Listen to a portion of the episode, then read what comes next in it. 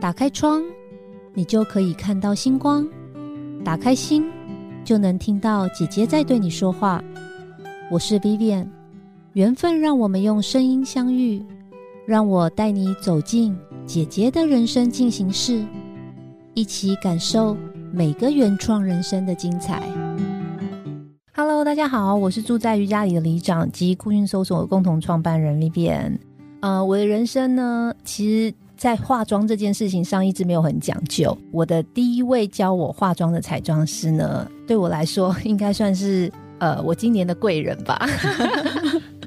对，嗯，因为是我贵人，所以我要把他邀请来到我们的节目上。那我们一起来欢迎我的人生第一位彩妆师 Mini。Hello，各位听众朋友，大家好，我是 Mini。呃，我记得我第一次去上彩妆课的时候，是心里有点忐忑不安，因为我想说，哎呀，彩妆啊，等一下化妆师看我的眉毛会被笑出来，因为我真的很不会画眉毛。然后我记得，我记得我从小每次出去吃饭，我妈妈都会说，你的眉毛为什么可以画成这样啊？然后呢，不然就是说，你应该去学学画眉毛，你干脆去绣眉好，你干脆去纹眉好了。然后，所以就一直因为被责骂，所以我就对化妆这件事情其实一直没有很有信心。那我觉得我可能因为本来五官就比较深啦，所以乱乱画也看起来有点在画的感觉。那直到我上了明老师的课之后，才知道哇，原来化妆的学问那么大。所以，首先我想要先问 mini，你是怎么开始接触成为彩妆师这个行业的？哦，怎么开始接触？我一开始其实，在科技业哦，对，不算半个同行就对了。呃，我是在那个新竹。哦，那那个足科那边，哎，对对，我之前在那边上班。哇，那很哈扣哎。那我其实也还好啦，我工作就是个秘书而已。OK OK。对，那秘书常要去接触一些客户啊，就是帮老板安排一些会议。那其实我的工作，我还是必须要常常去面对大家，不是关在办公室里面的工程师。所以其实我当初进入职场的时候，我就已经开始必须要化妆。嗯。但是我那时候并没有画的很好，然后会开始进入这个彩妆圈，是因为我自己。喜欢，嗯，对，那学了也没有说，当时真的没有想到要把它当成一份职业，对，那我只是用这个空闲的时间去，就是去进修，然后没想到，哎。案子就来了耶！哇，因为我会运用这个，就是像之前最早期有就是雅虎的部落格跟无名嘛，那我那时候就会把我学的东西分享在上面，然后哎不小心就有人来询问可不可以就是请你来帮我化妆，然后我就进入这个圈子了。对对，哎，可是帮自己画跟帮别人画不太一样吧？哦，不一样，不一样，当然不一样，因为我去上的其实一开始是上一些专业的课程，好，就是大家房间知道的。新娘秘书，然后一些专业彩妆课。那那时候其实只是觉得好玩。那我们去学一个正确的一个观念啊，你你就可以就是除了自己美美的，你也可以让身边的朋友也变美。那当然也觉得，哎，如果这是一件我喜欢的事情，然后又可以在里面就是找到一些经济收入的话，我觉得那更好。对。对，然后就这样阴错阳差，就哎不小心，慢慢的我的这个，没想到我的斜杠就收入就超越了我的正职，然后后来我就整个就是跳进这个彩妆圈，然后再再到国外去进修。这个变成彩妆师的经验让我有点惊讶到，哎哦，对，就转很大，对对对，因为我现在目前在大学授课嘛，我是兼任老师，那其实有很多学生他们是从高中职就是念美业啊，好这一类上来的。那他们有一些就是立定志向，就是将来要当彩妆师，可是我完全不是，嗯，对我完全根本之前跟这个一点关系都没有，所以其实我在商业上面开的一些课程，包括在零三亿啊，或者是我自己的教室开的课，其实我发现有很多女生来学。他们根本不是美业出来的，嗯，对他们就可能就是想要，哎，职场就是想要再转战另外一个职业，或是斜杠，然后或者是可能我觉得接触过最多的就是他可能就是进入家庭之后，他就中断了两三年，在家带小孩，嗯，后来他就觉得，哎，好像彩妆师这个工作，新娘秘书这个工作是可以就是重新再开始的，嗯，对，然后就用很短的时间就是可以进入这个职场，所以其实像。你要当彩妆师，并不是一件很困难的事情。嗯，只要你愿意。嗯，你知道吗？其实我在学跟你上你的课之前啊，我在跟人相处的时候，其实很少会特别注意他的妆。所以你现在对，然后我就看着别人，对对对，然后我就是比较注意他整体的搭配，对，然后呃配件单品这样子。然后我最近就是上完你的课之后面试。我都会细细的盯着面试者的妆，然后有些我觉得有些年轻的女生化妆化的好漂亮哦，真的。对，然后我就会说，哎，你的眼影很好看哎，然后呢，他就觉得这个这个这个老板怪怪的，对，为什么会注意这个？对，然后我说你这我我其实下一句很想问他说你在哪里买的，可是我觉得这样有点 over，那我就是称赞他就够，如果问他到哪里买就有点过分了，然后他就说嗯对啊，我就说哦你很会化妆，然后他就说。对，我都在那个好像 TikTok 还是 IG 上面会学很多很多。对，然后我说啊，你自学的？他就说对呀。我说哇，好厉害。那我在咪咪老师的课，我那时候很兴奋的原因，是因为我对咪咪老师讲过一句话，我很印象很深刻。那时候你在跟我们。在教学的时候，因为我记得很多的彩妆师都会去讲到黄金比例这件事情。对对，可是因为我觉得不是每个女孩子，对，好，或是男孩子啊，你的脸呐都是长得像这个欧美的模特儿一样。那我觉得第一个我知道是说，当然彩妆可以帮助我们去，呃，应该是说稍微调整一下我们自己觉得瑕疵的地方。但是咪咪老师那天有跟我们讲，他说其实以前的人对脸的黄金比例会有一定的要求啊，什么三比多少比多少，对不对？但是他说，其实大家现在对美的定义已经改变了。是。然后我记得你有讲一个艺人，我就不要讲，就是说你有讲到一个艺人，说你看他其实他就不一定是符合这个黄金比例，他的下巴可能就稍微。会短，但是它也很美。就我听到这句话的时候，我就觉得，对，其实我觉得我们对美定应该不应该把它都是用一个数字或是黄金比例去这样子苛求，因为每一个人其实都有他美的地方。对，这是真的。而且我们在其实，在接触这么多的，就是不同的课程，像我的彩妆课里面，除了零三一这边有一些就是否日常生活一般消费者学的，其实我们在学校里面会学到特效化妆，对，然后也会学到一些，譬如说，如果是让一些皮肤有受伤、先天受伤的状况的人，他怎么样去让他变得更好，或者是就是让他不会再一直去遭受到一些歧视或是异样的眼光。其实化妆这件事情，除了可以让我们变。美，它可以还可以让我们找回自信，所以我觉得，如果我们可以学习，就是认识自己，然后做自己，我觉得那就是真正的美。那 mini，我在访谈的时候，我一直看到你的妆，其实你的妆看起来很淡很淡呢。嗯，没有，真蛮浓的。对，这就是我在彩妆课里面学到一件事情。其实真正的裸妆，真正的裸妆其实对都是层层搭叠的。对，其实真正的裸妆最难画。那我昨天在一个学校的教课啊，我帮他们做这个职场新鲜人的改造。那那个学校呢，他们是就是公社系，好，就是某个学校的公社系。那可想而知，公社系的学生跟妆品或是时尚系的学生是完全不同的路线。嗯，好，他们也不会打扮，但是他们非常会设计家具啊、车子这一些。所以其实他们会很想要知道，就是我如何在进入职场之前去学习怎么让自己看起来更舒服、干净。好，所以我像那样子的学生，我们就会设定成职场新鲜人。嗯，那我觉得，我就跟他们讲过，说其实我我觉得很难画的一种妆是男生的自然的裸妆。男生哦，为什么？因为为什么？因为你要让他看起来是符合他的职场需求。譬如说，他可能是经理人，好，他可能是哎政治人物，他要拍形象照。你想想看，他如果是发量少，或者是他眉毛稀疏，好，那我们如何让他变成一个就是看起来很舒服，然后很端。正很专业，可是又不能让他有过度的粉感。对，对，你不小心，男生不小心就是哎粉掉就不行了。而且男生又很容易流汗。对对对，所以男生其实我们看起来好像没有妆的这个妆，其实才是最难的。哇，对，所以你知道吗？我自从上完那个课之后，我都要提前半小时起床。真假？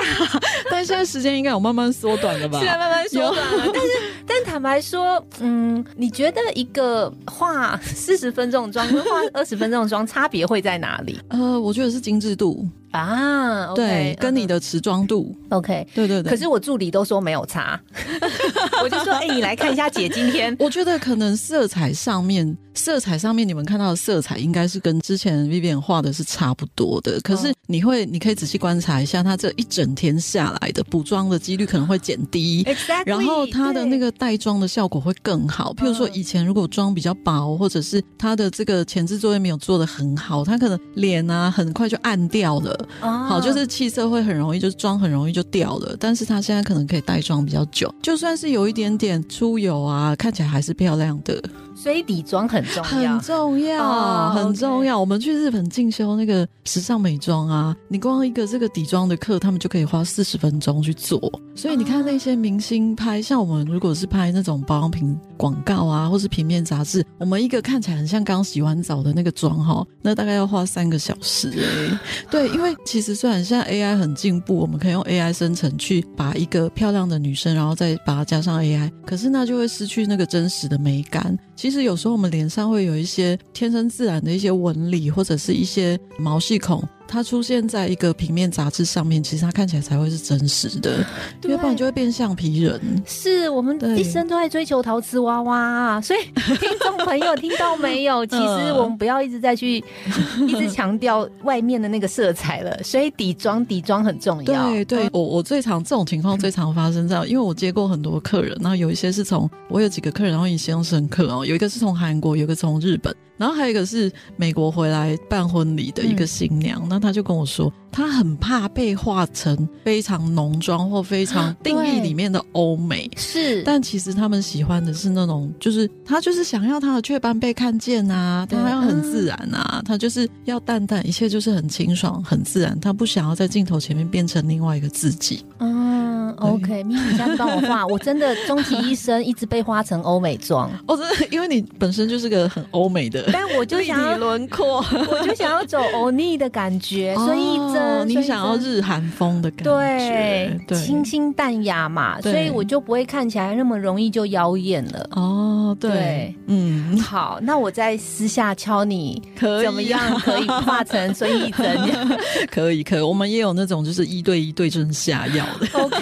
对症下药，依照个人需求开处方的。对，所以我以为我这种欧美脸很难画出韩系感诶。不会啊，不会哈。OK，对，好。但是你有跟我讲过一个关键的事情，就是说我不要画眼线，尽量不要。对，我觉得你不要画眼线，因为我觉得你的三根已经很立体了，然后你的眼型轮廓已经很立体了，然后你的眉毛也是比较像那个欧美女生，是比较就是低一点的，而且眼睛又大，然后你眼皮上面的这个就是折痕。真的很像欧美女生的那种条件，所以如果把眼线画出，就所以我会建议眼睛大的女生，你不要去刻意强调很明显的眼线。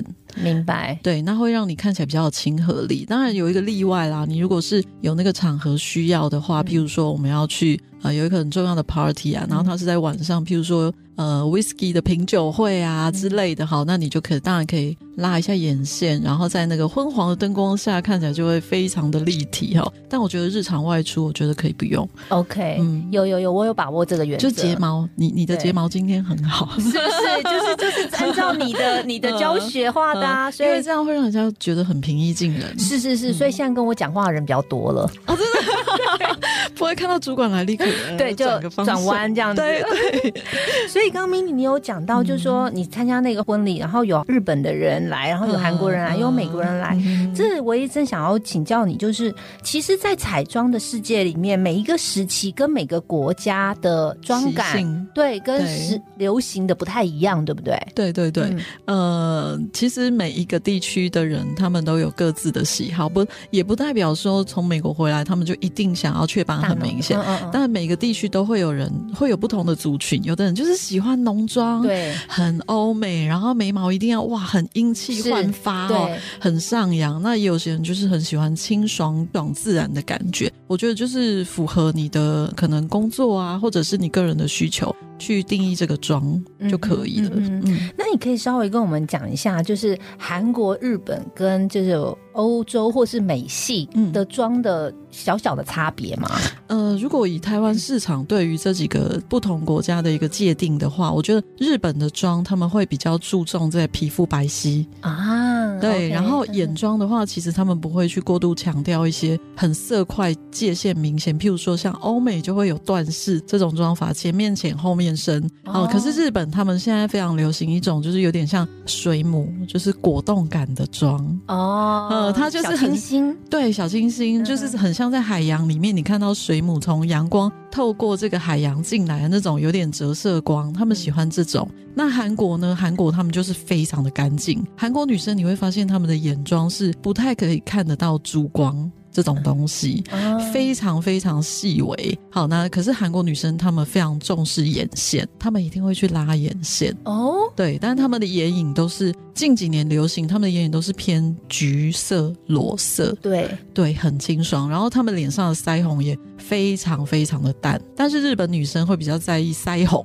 哦，对她们就是一定要很可爱哦，很可爱的感觉。那欧美呢，就是全部都来。OK，对欧美人士来说，他们从很小就开始接触彩妆，他们可能从国小、国中、高中就开始在化妆了，所以他们认为化妆就是真的有东西在脸上，所以你会感觉上会觉得欧美人他们就是只要是学化妆就是。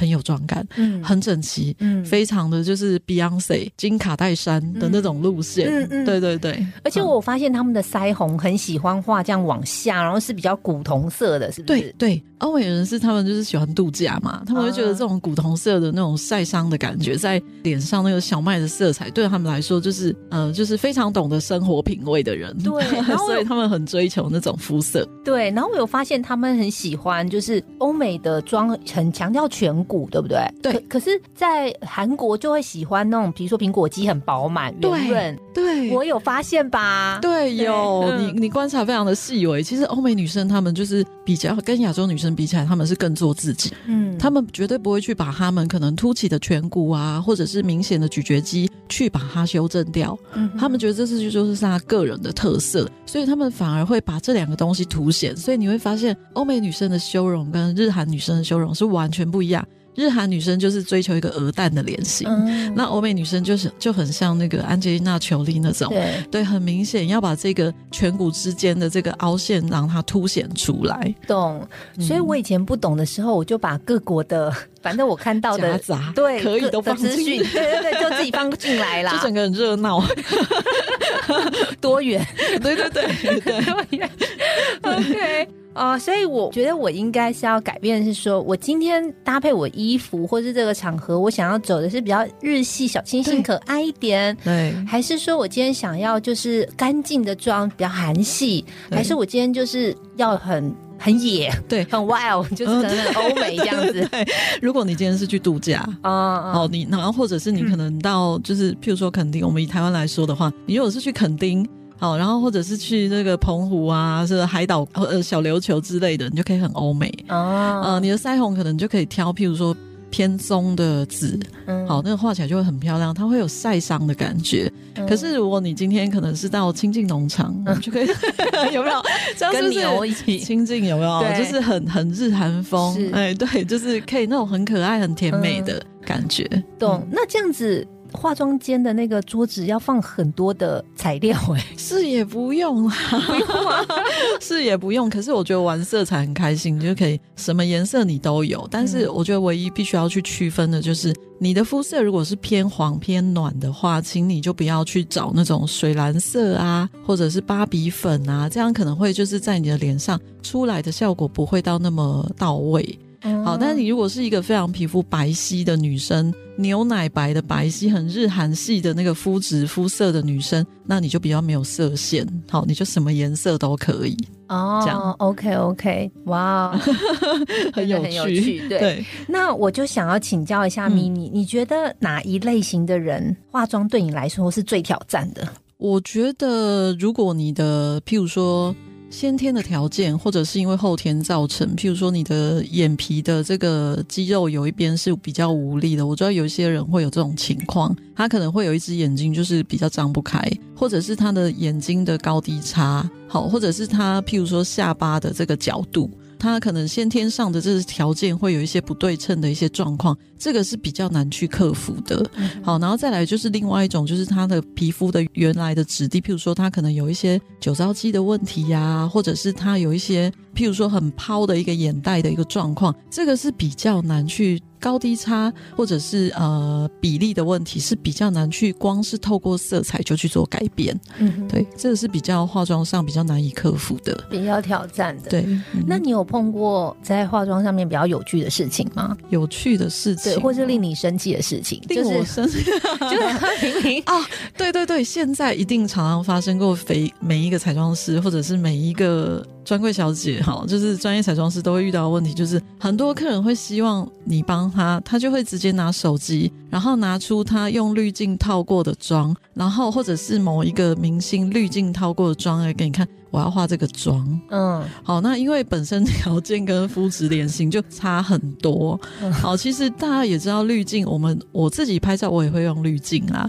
然后滤镜一开，哇塞，脸跟水煮蛋一样，对对，北泡泡又咪咪，对，这个真的很难透过彩妆就可以做到这个效果，所以我觉得会大家现在因为过度依赖这个滤镜。所以常常客人，我甚至有遇过一个客人，他来试妆的时候，他化完妆已经很美了哦。他拿起他的手机，他要用手机的滤镜来确认我帮他化的妆是不是。我不知道这样会不会有点太好，太层层堆叠。对，他来确定，其实他前面就有很大的镜子可以看，这是不是他要的？但是他还是要开启他平常用的滤镜，然后拍完之后。拍完之后，从滤镜里面看那个滤镜的效果，哎，我觉得这个可以再高一点，这个可以再长一点，再大一点。好，其实会有一点迷失在那个就是三 C 的一些，就是或是 App 的软体里面。我觉得这个是比较，就是他们当然我不反对这样子的方式。如果你今天想要化一个妆，可是你就是不知道这个妆适不适合你，你可以先选择这个类似这个妆感的滤镜，先去看看这个适不适合我。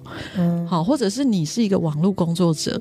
好，你可能是直播，透过直播或是 podcast，只有在影像上面去跟大家见面的话，我觉得你都可以透过滤镜没有关系。但是大家不要忘了，我们可能还是需要很多时候是需要面对面的。对对，所以这个还是很重要。我觉得你可以跟那个整形诊所合作，不行，就是下下一个阶段，就是说，哎，他要到这个下一个阶段的时候，我就把他引接到那边。你太直接了，因为通常会有这样子，我通常不太会去跟客户，就是有刚刚的那个情况，我不。不行啦，那不能讲。我不，我不太会去跟客户去讲说，哎，其实你直接找整形医师不行啦，这个，因为因为会有这样子的疑虑跟需求，或者是会透过滤镜去找自己的人，其实他。有某一些层面，我觉得是比较缺乏自信的。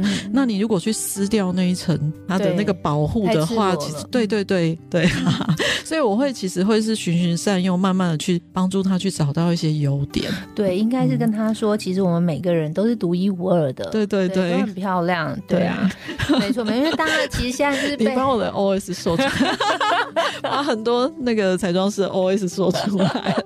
没有啦，因为我觉得呃，我们自己都会嘛，就希望说化妆化完妆之后可以像自己。但是又有点那么不像自己，对对，有点像某个人这样子。对，像我就一直想说，我每次看到孙艺珍，我就觉得我想画成孙艺珍，可是我的眼型就跟孙艺珍完全是不一样的。哦，对，所以我可能不太可能画成我，我画完之后我也不会变成孙艺珍。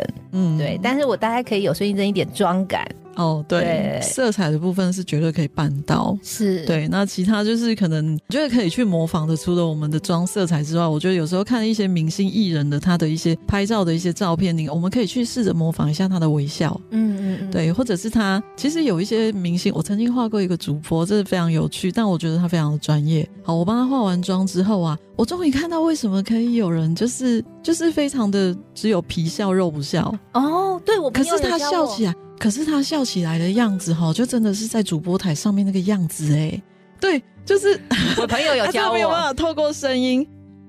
对对对，就是这样哇！我当时真的是哇，大开眼界，然后也学到不少哈。就是他居然可以立刻一秒变笑容，立刻一秒收下来，让我再帮他调整他的妆，我觉得非常厉害。这我觉得笑容是可以透过训练啦，嗯，笑容可以透过训练去学习。对，我觉得照片上面的那个样子其实是很多元素组成的，妆是一种啦，然后呃脸部表情是一种啦，对，然后拍摄技巧是一种啦，对，现在还要加上后置，对吧？对，所以不可能说去要求一个彩妆师他变成照片上的那个样子，因为有其他的元素你是忘记了，没错，没错，对，这是重点，但是。大部分的人还是就是可能这个观念就是需要被提醒啦，因为有些人真的会忘记。对啊，还有本身的角度嘛，角度角度角度很重要。对对，OK。哎，那我知道，因为其实妆一直呃在流行嘛，一直在改变。然后我记得我以前呃年轻的时候，我们跑趴的时候都会，现在还很年轻，没有啦。现在十点半就睡觉。哦，那以前我们都会流行那个烟熏妆，现在都不流行了，对不对？现在还是流行，只是颜色不一样。哦，以前我们就是那种要以前就是黑黑咖啡咖啡的，对，现在就是粉粉的，是不是？对，以前就是一种那种焦糖玛奇朵的渐层哈，可是现在就是夕阳渐层哦，对，就是比较清爽、比较舒服的颜色。但是人家不讲烟熏妆这三个字啦。对，现在不讲烟熏妆，现在有个，我觉得这个是一个商业包装啦。各大品牌、各大彩妆，他们每一季、每一年都会花非常多的心思去想这一些对应到的一些名词，所以你会看到。就是欧美日韩哦，然后台湾中国就是会有非常多不同的形容词去形容这一些东西。那其实你只要给他一个新的大家都没有听过的名词，哇塞，大家就开始一窝蜂的追。好，那其实总归一句就是它也就是烟熏的一个延伸，因为化妆它就是逃不过晕染嘛。对，所以为什么一开始会是一个烟熏，就是很像一个很像那个烟雾弥漫这样子。哎，中秋节快到了，好，就是那种烟雾弥漫的感觉，然后一个没有界限的一个。晕染的方式，嗯，然后对彩妆的工具是不是也呃，每个时代其实也不太一样？因为我记得以前人家说用手啊，手有温度啊，所以手上妆最好。然后现在就很流行用工具。然后我记得以前上底妆要那个那叫什么美妆蛋，美妆蛋。然后现在就是刷子，对对。其实这几个手啊，美妆蛋跟刷子刷出来的妆感真的会不一样吗？呃，如果以专业彩妆师来说。对我们来说是一样的哦，因为我们在用到不同的工具的时候，我们会有不一样的对应对策。其实我们用刷具去上妆，跟用美妆单上妆，我们可以对彩妆专业彩妆师是可以达到同样的效果。但是，一般消费者他可能就是可能力道的拿捏啊，好这些不一样，所以它出来的效果就会不一样。像譬如说，他如果喜欢薄透的话，我觉得是用刷具轻轻的刷过之后，它就是一个非常薄的状态。那如果很喜欢那种就是真的很无瑕完美的话，我就会建议大家可以用美妆蛋海绵，或者是用同一个刷具直接用轻拍的方式，你一个在皮肤上拖拉跟轻拍的堆叠，九十度直接这样上下的轻拍的方式，其实它起来感觉是不一样的。哇，大家有没有觉得真的是很专业？我们以前从来没有想过什么轻拍刷拉，对对对，就是上去就对了啦。对对对，所以为什么为什么你自己画跟请专业彩妆师画起来的东西是？是不一样的，就是会有这个差异。懂懂懂，我还记得我那时候在第一个就是学眉毛嘛，我一开刚刚一开始就讲眉毛被笑很久。嗯，然后那时候我就问迷你说，为什么我们画眉毛要用眉粉？我以前都用笔这样画嘛。然后那个迷你就我不知道你记不记得，你就皱起眉头说，眉粉不是比较好涂吗？因为你可以这样子把它涂满呐。那笔的话，除非你技术很好，不然会一条一条的，是不是？嗯，对对。然后我就我跟你讲，我那一次结束之后，我马上就去买眉。眉粉了，真假？对我整套都买了啦。对，所以我现在那个化妆 间又多了好多东西。我觉得其实我们以台湾女生来说啊，我们不是没有眉毛，你真的要去找到一个完全没有那个毛流的人，我觉得其实是少的。我们的缺点看起来少，只是因为我们的毛质比较细，所以会我我现在会最最近我都会比较推荐大家用眉粉，就是初学者用眉粉的原因，是因为我们要去把我们比较细细软的，就是比较细的一个眉毛的形状底下去给它一个影子哦，哦，所以我们给它一个棕色的影子之后，再加上我们细软的眉毛，那是不是其实看起来就会是有比较有眉毛的感觉？那我觉得眉笔它其实相对的是需要一些技术练习的，因为你如果画不好，那个高低差就很明显。嗯，对。所以咪咪，你的包包里面随时都会带着很多彩妆的东西吗？我今天完全没带耶。哦，妆太强了，是不是？没有，我今天完全没带，因为其实。哎，我觉得补妆包这种东西，如果你只是，我会建议大家，如果你只是出去吃个饭，好，或者只只是出去录个节目，像今天，好，我就我只出来两个小时，我就要再回去工作室，我就不会带补妆包了。但是如果我今天是一整天在外面工作八个小时的话，我补妆包一定会带。好，因为我我知道我的妆如果超过三个小时，我就需要去再重新确认一下。那我就会带，所以大家可以视情况而定，也不是说化妆一定要大包小包带出门，不一定。哎，我自从上完课之后，包包越来越重了，你知道吗？没关系，那你也可以练重训。没有，我觉得我要加强底妆这个部分。哦，对，底妆，底妆真的很对，因为你到差不多两点的时候就面有彩色了。以前啦，我就会暗掉，对不对？嗯，对，会会就是妆会氧化，懂懂。所以每个人都是这样啦，每个人都是对。OK。呃，我最后一个问题想要请教 mini，就是我记得我那时候去上的时候，我选的是上班装，因为我就想要清淡淡雅一点嘛。对。但是我记得那时候选择的时候有上班装、约会装跟 party 装。是。那这三种装的关键不同的核心点在哪里？呃，我觉得都是它的色彩的立体度，哎，哦，对，还有你营造出来的感觉。上班，如果你自己是老板，爱怎么画就怎么画。我那时候就跟性感小野猫也可以。我知道你是就是高层主管和老板等级的，所以我觉得你就可以依照自己喜好去呈现。可是如果你今天是在银行，嗯，你在就是你在金融，你在保险，你可能是在譬如说美育补习班的柜台，这个你当然就不能太就是。